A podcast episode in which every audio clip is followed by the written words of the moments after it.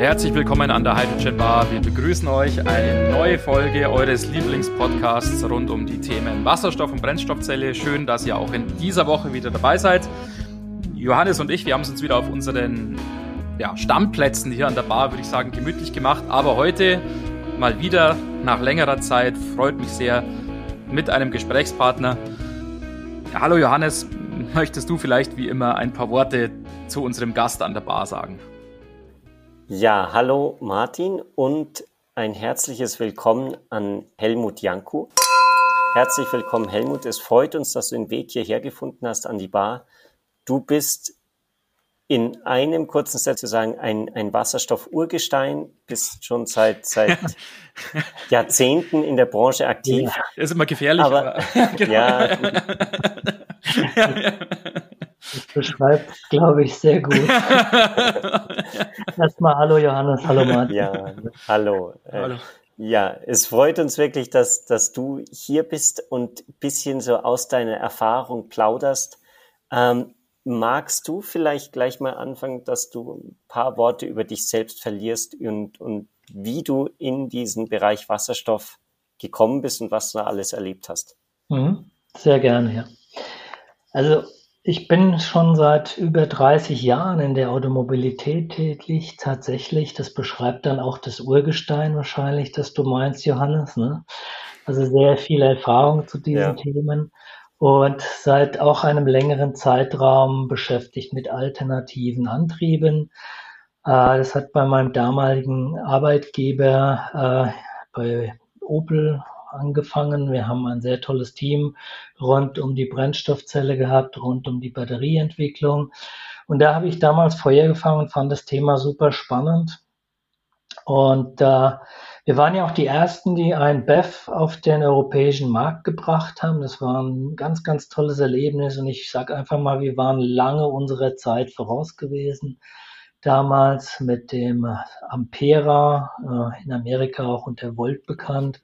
Und unter anderem hatten wir dann Wasserstofffahrzeuge in Europa, sprich in Berlin in der Clean Energy Partnership laufen, die es ja heute noch gibt, die Clean Energy Partnership, ne? Ja. Genau. Ja, da sprichst du schon an.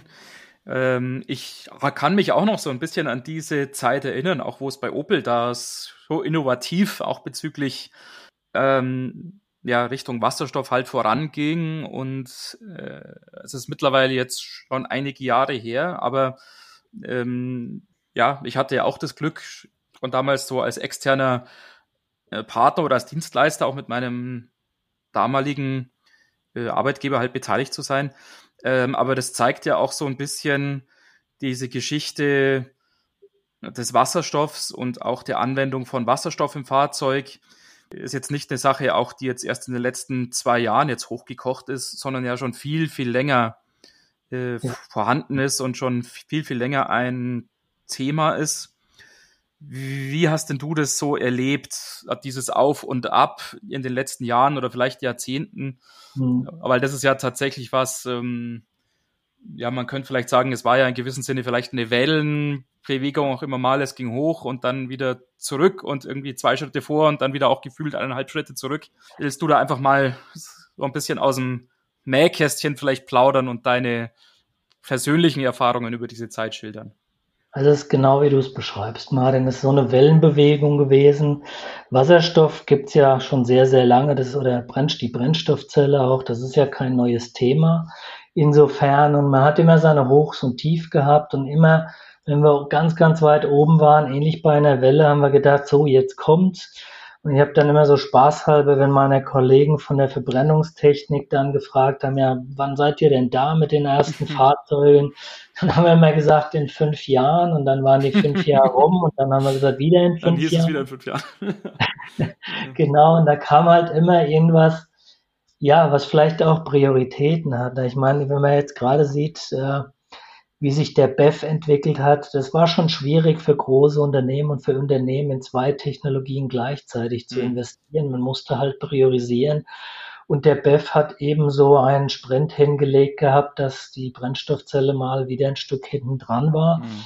Aber wie die Surfer auch sagen, die Welle, man muss sie reiten, wenn man ganz oben ist. Und ich glaube, da sind wir momentan. Ne? Also was ich erlebe, in Deutschland, in Europa, aber auch weltweit. Das äh, ist sehr inspirierend, das ist sehr motivierend für Leute, die in dem Thema drin sind, auch gerade für junge Leute, die sich für das Thema interessieren. Also ich bin mittlerweile nicht mehr beruflich, ich bin äh, bei der AVL in Graz tätig, global und habe sehr viele Bewerbungen von, von jungen Leuten von den Universitäten und die fragen mich natürlich auch das Gleiche. Ne? Setze ich jetzt auf das richtige Pferd? Mhm. Es macht einfach Spaß, ihnen anhand von Projekten, die wir weltweit haben, zu sagen, hey, das ist jetzt das richtige Pferd. Mhm. Und es ist ja nicht auch so, dass erst seit gestern ähm, ja weltweite Regierungen, aber gerade auch in Europa durch die aktuellen Gegebenheiten leider erkannt haben, welche Potenziale insgesamt Wasserstoff hat. Ne? Wir reden ja jetzt momentan nur von der Mobilität, aber wir wissen ja alle, Wasserstoff geht ja viel, viel weiter hinaus. Ja, ja. ja. Wenn du jetzt das vergleichst, deine frühen Zeit im, im Wasserstoff vor Jahrzehnten im Prinzip bei Opel, und heute, was, was hat sich da noch verändert? Abgesehen davon, dass natürlich jetzt quasi Gott und die Welt von Wasserstoff spricht und das in der Politik angekommen ist und, und da auch als in gewisser Weise Heilsbringer ähm, gesehen wird. Kannst du es noch ein paar anderen Sachen festmachen, wie, mhm. wie sich die Einstellung da geändert hat? Also ich glaube, zum einen hat man erkannt, dass es keine konkurrierenden Technologien sind. Also dass der ICE, der Verbrennungsmotor, die Batterie und, und die Fuel Cell Thematik, sondern dass es eigentlich Technologien sind, die sich gegenseitig auch unterstützen können in unserem Weg zu einem gewissen Ziel. Und das Ziel ist eben CO2-Neutralität. Und das hat man, glaube ich, auch ganz gut mittlerweile erkannt. Man hat also auch erkannt, in welchen Gebieten hat die Brennstoffzelle ihre Stärken.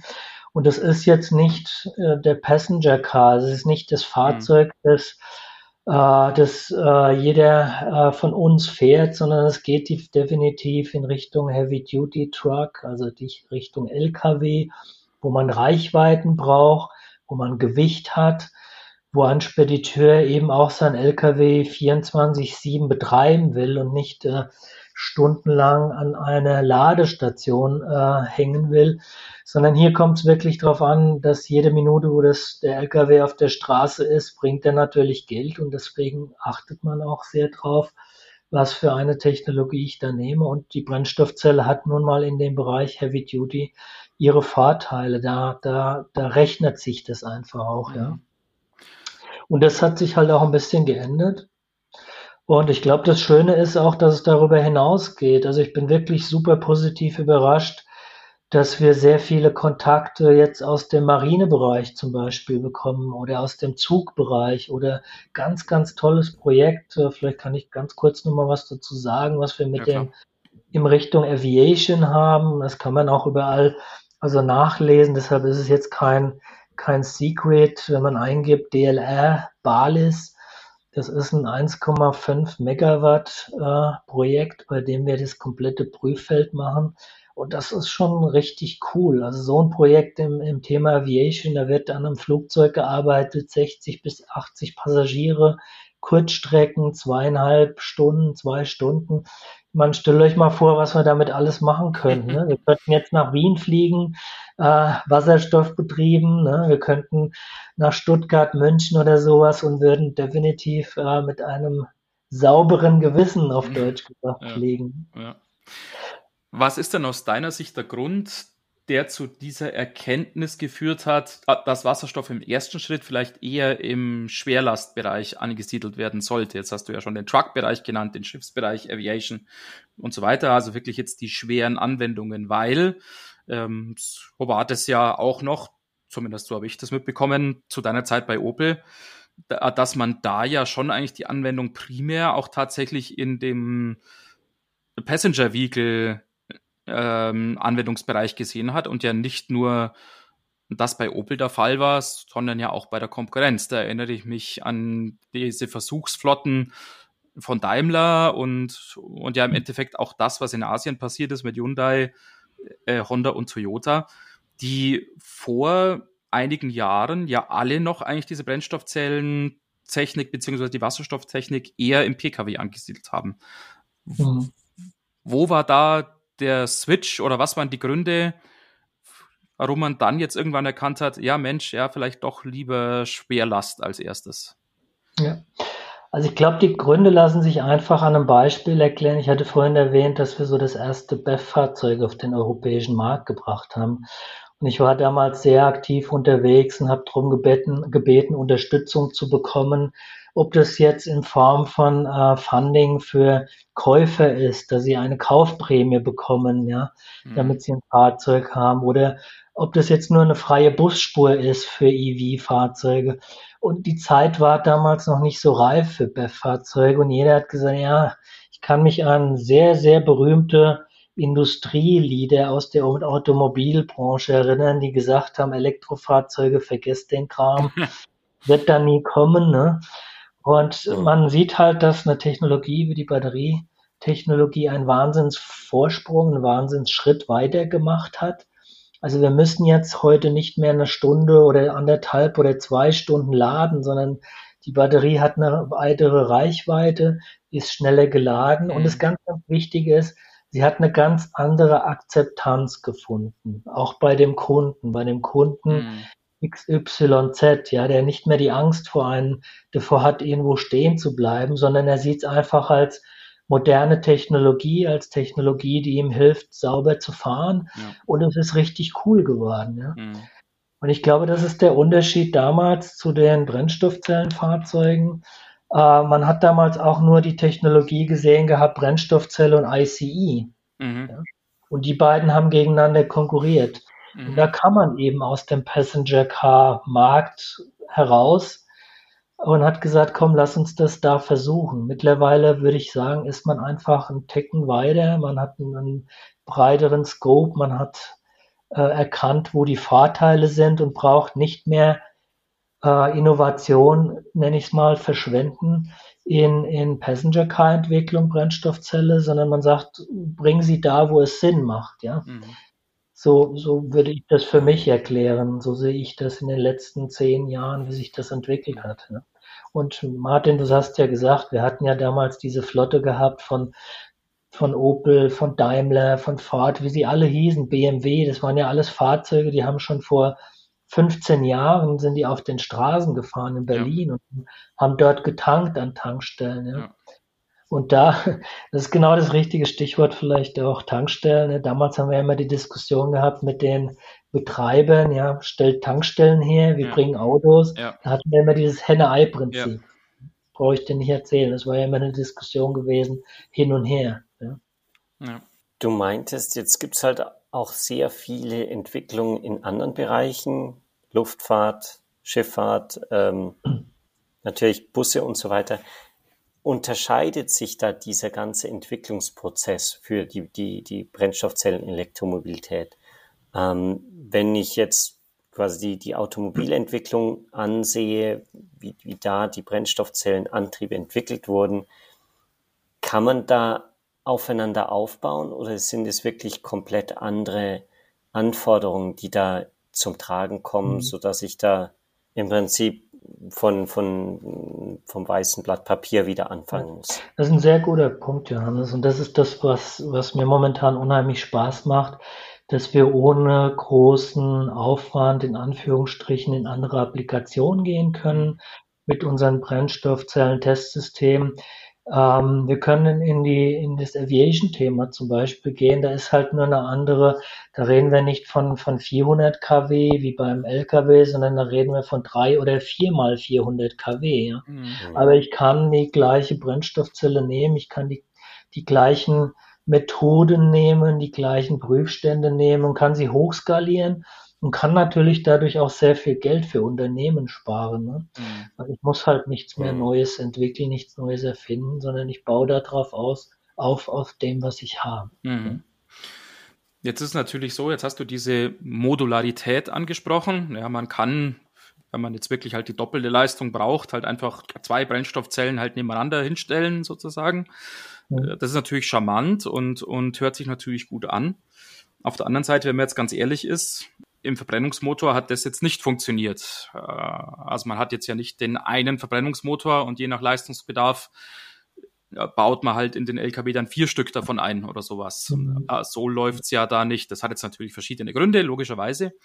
Ähm, aber siehst du wirklich die Zeit reif sozusagen jetzt für diese Modularität? Weil es gibt natürlich auch die Bestrebung oder die, die, die, wie soll man sagen, die Motivation jetzt natürlich äh, wieder zu vereinzeln, zu individualisieren, um halt entsprechende Vorteile auf der Sales-Seite auch zu realisieren. Ich meine, das ist ja ein altbekanntes Phänomen, sozusagen halt, wie jeder das Gleiche hat, dann unterscheidet man sich nicht vom Wettbewerb. Und, und wenn ich einfach nur halt zwei Stück von diesen Brennstoffzellen einbaue und der andere halt drei Stück, dann ist es nicht viel Unterschied, sondern, sondern ja. Mhm. Ähm, ja, wie siehst du das? Glaubst du, dass das jetzt mit, mit vielleicht der Brennstoffzellentechnik oder Wasserstofftechnik so ein bisschen ja, vielleicht durchbrochen werden kann? Also ich sehe es auf jeden Fall, zumindest ist es das, was ich erlebe und wirklich weltweit in allen Applikationen. Ich habe es ja vorhin erwähnt, Marine, Train, Aviation, mhm. Passenger Cars, zum Teil haben wir schon besprochen, uh, Heavy Duty Trucks. Ich sehe es da definitiv kommen und ich mache das immer mit einem, einfaches Beispiel, einem einfachen Beispiel. Uh, der Johannes ähm, sagte ja Urgestein, deshalb kann ich mich noch an die ersten äh, Flat TVs erinnern, wenn du da in ein, in ein Kaufhaus gegangen bist und dann haben die da so ein Gerät stehen gehabt, das 1,50 Meter, zwei Meter groß war. Und du fandst das super toll und hast dann unten auf den Preis geguckt und hast gesehen, mein Gott, 20.000 Euro, genau. das wird sich doch nie jemand leisten können. Und, und du guckst heute und du siehst, dass eigentlich nur noch Flatscreens da sind. Äh, in, Büros, so, ja, genau. ja, in Büros gibt es keine Beamer mehr und du hast, der Flatscreen ist billiger. Und ich glaube, dass das auch eine Entwicklung ist, die wir in viele Technologien erleben. Wir sehen es bei Battery, wir sehen es bei Fuel Cell. Wir werden besser mit den Kosten werden, wir werden besser mit den Materialien werden. Das heißt, die, wir werden die Degradationsthema, die Schädigungsthemen immer besser in Begriff bekommen. Und ähm, ich sage mal, ja, deine Frage, Modularität ist im Moment die, der richtige Zeitpunkt, das, was ich sehe am Markt. Mhm. Was in fünf Jahren ist, ja, schwierig zu sagen. Ne? Die Zeit entwickelt sich ja so schnell und gerade im Moment wird sehr viel äh, ähm, ja auch finanziell da reingepumpt in die Technologie. Ich glaube, das wird helfen, die Kosten enorm runterzubringen und, und auch die Scalability ganz einfacher zu machen damit. Bei dieser Kostenthematik und auch Scalability, da habe ich immer gehört, es gibt im Moment im Prinzip noch gar nicht die Produktionskapazitäten, um Brennstoffzellen, um Tanks, um diese ganzen Komponenten, die man in dem so einem System braucht, wirklich in Masse und dann eben günstig herzustellen, sondern das ist alles noch mehr oder weniger Manufaktur im Prinzip. Siehst du da die Entwicklung hin, dass es jetzt wirklich in, in die Massenfertigung geht oder ist man da auch noch in diesem Henne-Ei-Problem, dass mhm. quasi die Hersteller warten und sagen, jetzt äh, komm erstmal mit dem großen Auftrag um die mhm. Ecke? Ähm, ja, das ist ein guter Punkt. Ja. Und, und zwar sehe ich diesen Punkt äh, extrem, weil wir unheimlich viele Kontakte haben, nicht nur zu den OEMs oder den Tier Ones. Ne? Dann kommt dann plötzlich ein Blechhersteller auf einer Messe auf mich zu und sagt, wie, wie könnte ich denn aktiv werden in dem Thema Fuel? Ich habe keine Ahnung, was kann ich denn da machen? Ja, dann erkläre ich ein bisschen, wie eine Brennstoffzelle aufgebaut ist, von der Zelle zum Stack und dann, guck mal, da gibt es zum Beispiel Rahmen, ne? Dann kannst du die, die Rahmen, die sind teilweise sind die dann aus Blech zum Beispiel, ja. Standsverfahren, da kannst du aktiv werden. Und das merkt man auch. Ich finde, die, die, die Fördergelder sind momentan super intelligent verteilt. Also es ist nicht wie in den Vergangenheiten, dass man nur Fokus auf den Fahrzeughersteller mhm. gelegt hat, sondern man nimmt es schon ein bisschen breiter angefangen von der Herstellung des Wasserstoffs bis Transport, bis zu den, zu den einzelnen kleinen Betrieben, die sich da auch wiederfinden. Das wird einfach ein bisschen intelligenter gemacht, meiner Meinung nach, wie vor 20 Jahren zum Beispiel. Ja. Mhm. Und, und mhm. damit kommt auch die Serialisierung und die kommt einfach, wir reden gerade massiv über End of Line Testing äh, für, für Firmen. Ja? Und End of Line heißt ja Serialisierung. Das heißt, du gehst ja in die Linienfertigung und möchtest halt in Kleinserien erstmal, aber auch sehr zeitnah in größeren Stückzahlen testen, weil du brauchst ja eine Fertigungsgeschwindigkeit, die du einhalten musst. Also all das, was wir kennen von den anderen mhm. Technologien. Und da sind wir gerade. Wir sind ganz, ganz in engen Kooperation mit Firmen und wir, wir arbeiten gerade an diesen End-of-Line-Testsystemen äh, ganz eng und wir werden nächstes Jahr äh, einige produzieren davon auch. Mhm. War diese weniger optimale Verteilung von Fördergeldern für dich auch ein Grund oder ein Aspekt dieser Wellenbewegung, auch von der wir ganz am Anfang gesprochen haben, war also sozusagen jetzt der letzte Rücksetzer, mhm. der vor einigen Jahren stattgefunden hat, vielleicht auch halt dadurch beeinflusst, dass die Fördergelder noch nicht so verteilt worden sind, wie sie es heute werden? Martin, das ist ein guter Punkt. Ich hatte das bisher noch gar nicht so gesehen, aber eigentlich ist es genau das, ja. Mhm. Ich meine, das Interesse, ich denke mal 15 Jahre zurück, wenn ich Freunden von mir erzählt habe, was ich mache. Ja. Ich arbeite an der Brennstoffzelle und Wasserstoff. Was kam, was kam das erste, was sie immer gefragt haben? Wasserstoff. Ist das nicht gefährlich? War da nicht irgendwas mit der Hindenburg? Du heute Leute fragst, Wasserstoff, Fuelcell, Elektrolyse, da sind schon viel, viel mehr Menschen, die, die dir etwas darüber sagen können, die Erfahrung haben. Und äh, ich muss sagen, Martin, das ist genau der richtige Punkt, was du gesagt hast. Dieses breite Streuen sorgt dafür, dass mehr Interesse dran ist, dass auch mehr an Universitäten drüber mhm. nachgedacht mhm. wird. Und äh, der Freund meiner Tochter, der hat umgeswitcht. Der hat jetzt, der geht genau in die Richtung Brennstoffzelle. Der sagt, mhm. das ist so ein tolles Thema. Äh, ich möchte gern meinen Master in diesem Thema machen. Ja. Und es zeigt mir einfach, dass es einfach mehr in die Breite mhm. geht und hat sicherlich mit der Förderung auch zu tun, dass wir nicht diese, diese extremen Wellenbewegungen mhm. immer sehen, wo nur ein gewisser Wirtschaftszweig Interesse hat. Jetzt gibt's Querfeld, finden wir jetzt interessant an den Themen. Das Thema Förderung ist ja wirklich auch eins, das sehr politisch ist. Ähm, Im Prinzip die Politik entscheidet, wo der Wasserstoff, oder nicht der Wasserstoff, aber wo das Geld hinkommt und ob es zum Wasserstoff kommt oder nicht mhm. oder woanders hin. Mhm. War das dann so, dass in den letzten 10, 15 Jahren war im Prinzip Wasserstoff eher eines der, der vielen Themen, die gefördert wurden. Ähm, halt quasi eines unter vielen und es wird eher mit der Gießkanne ausgestreut. Und jetzt ähm, in den letzten Jahren hat sich ja schon eine sehr, sehr starke Fokussierung auch ergeben. Wo auch sehr viel spezifisch für Wasserstoff geleitet wird. Da denke ich mir halt, da gibt es wahrscheinlich auch irgendwann diese, so die Hype-Phase, die ist dann vorbei und dann ja. wendet sich die Politik auch wieder dem mhm. nächsten Thema zu. Ja. Wie viel Zeit hat denn da jetzt der Wasserstoff quasi, um so weit entwickelt zu werden, dass er dann komplett markt oder zumindest so weit marktfähig ist, dass es dann so ein, ein eigenes Momentum mhm. gibt, dass sich jetzt auch die, die, die weiteren Entwicklungen trägt und nicht wieder so eine Wellenbewegung kommt, wo dann irgendjemand sagt, jetzt reicht's mit den Förderungen, die müssen jetzt in was anderes gehen und quasi alles mhm. erlahmt. Ja, ich glaube, wir haben uns sehr stark auf das Thema Förderung eben auch konzentriert. Ich glaube, die Zeit ist einfach auch reif dazu. Das hat schon vor ein paar Jahren angefangen, ähm, ich nehme nur mal das Beispiel Friday for Future. Ne? Wir haben ja ein ganz anderes Mindset bei der Bevölkerung, bei den Menschen da draußen. Die wollen jetzt nicht nur ihren, ihr Fahrzeug kaufen, das super schnell, super schick aussieht, sondern die wollen schon auch ihr, ihr Gewissen etwas beruhigen, dass sie jetzt, dass sie jetzt nicht die Umwelt völlig zerstören mit, mit, mit Fahrzeugen, die unheimlich viel CO2 ausstoßen.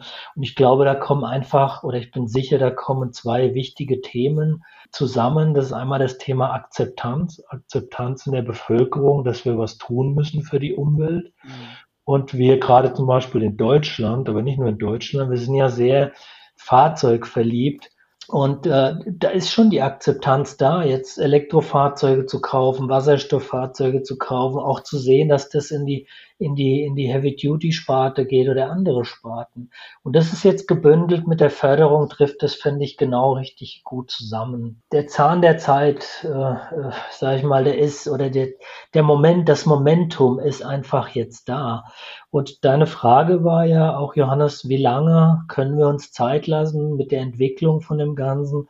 Also ich sehe das super positiv. Wir sind mittendrin äh, in dem ganzen Entwicklungsloop und wir werden sehr viele Schritte sehen in den nächsten zehn Jahren, äh, werden wir uns an die Wasserstofffahrzeuge, Züge, Boote, alles drum und dran äh, mehr und mehr gewöhnen. Mhm. Werden wir es in großen Massen mhm. sehen, dadurch, dass es jetzt keine Passenger Cars sind, werden wir jetzt nicht Hunderttausende sehen, aber wir werden die LKWs auf den Straßen sehen. Ne? Mhm. Und die werden mehr und mehr zunehmen. Wir werden die Busse in den Städten sehen, da wo wir es haben wollen, wo wir einen sauberen Bus fahren lassen wollen. Die werden wir da auch sehen. Ja? Mhm. Und wir werden sich selbstverständlich die Themen wie Marinezug, Aviation, ja, das wird sicherlich äh, noch ein bisschen dauern, aber ich glaube nicht, dass diese Welle jetzt der, dermaßen runtergeht, dass wir in fünf Jahren, wenn wir wieder gefragt werden und vielleicht dieses, diesen Podcast uns anhören und dann denken wir vielleicht beim nächsten Mal, wenn wir da sitzen an der Bar, mhm. ähm, oh Mann,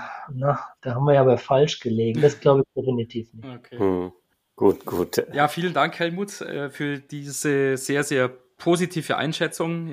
Ich meine, das freut uns natürlich auch, den Johannes und mich. Aber wir würden natürlich den Podcast hier nicht machen, auch wenn wir nicht auch selber so ein bisschen an das Thema glauben würden, sozusagen. Das ist ja auch klar.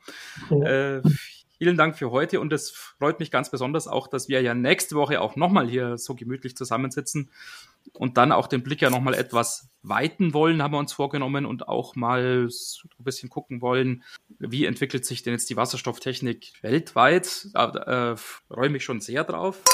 Einstweilen nochmal der übliche Hinweis für die Hörer.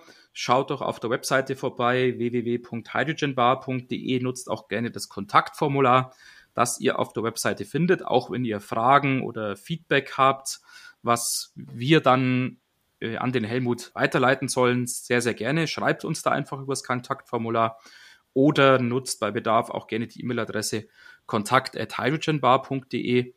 Und ansonsten, ja, wir freuen uns natürlich, wenn ihr auch in der nächsten Woche wieder einschaltet. Johannes ist wieder dabei natürlich und auch der Helmut ist dabei. Freut mich sehr. Wir hören uns in einer Woche wieder. Eine schöne Woche an alle. Macht's gut. Bis dahin. Eine schöne Woche. Bis dann. Ciao. Ciao. Danke Martin. Danke Johannes.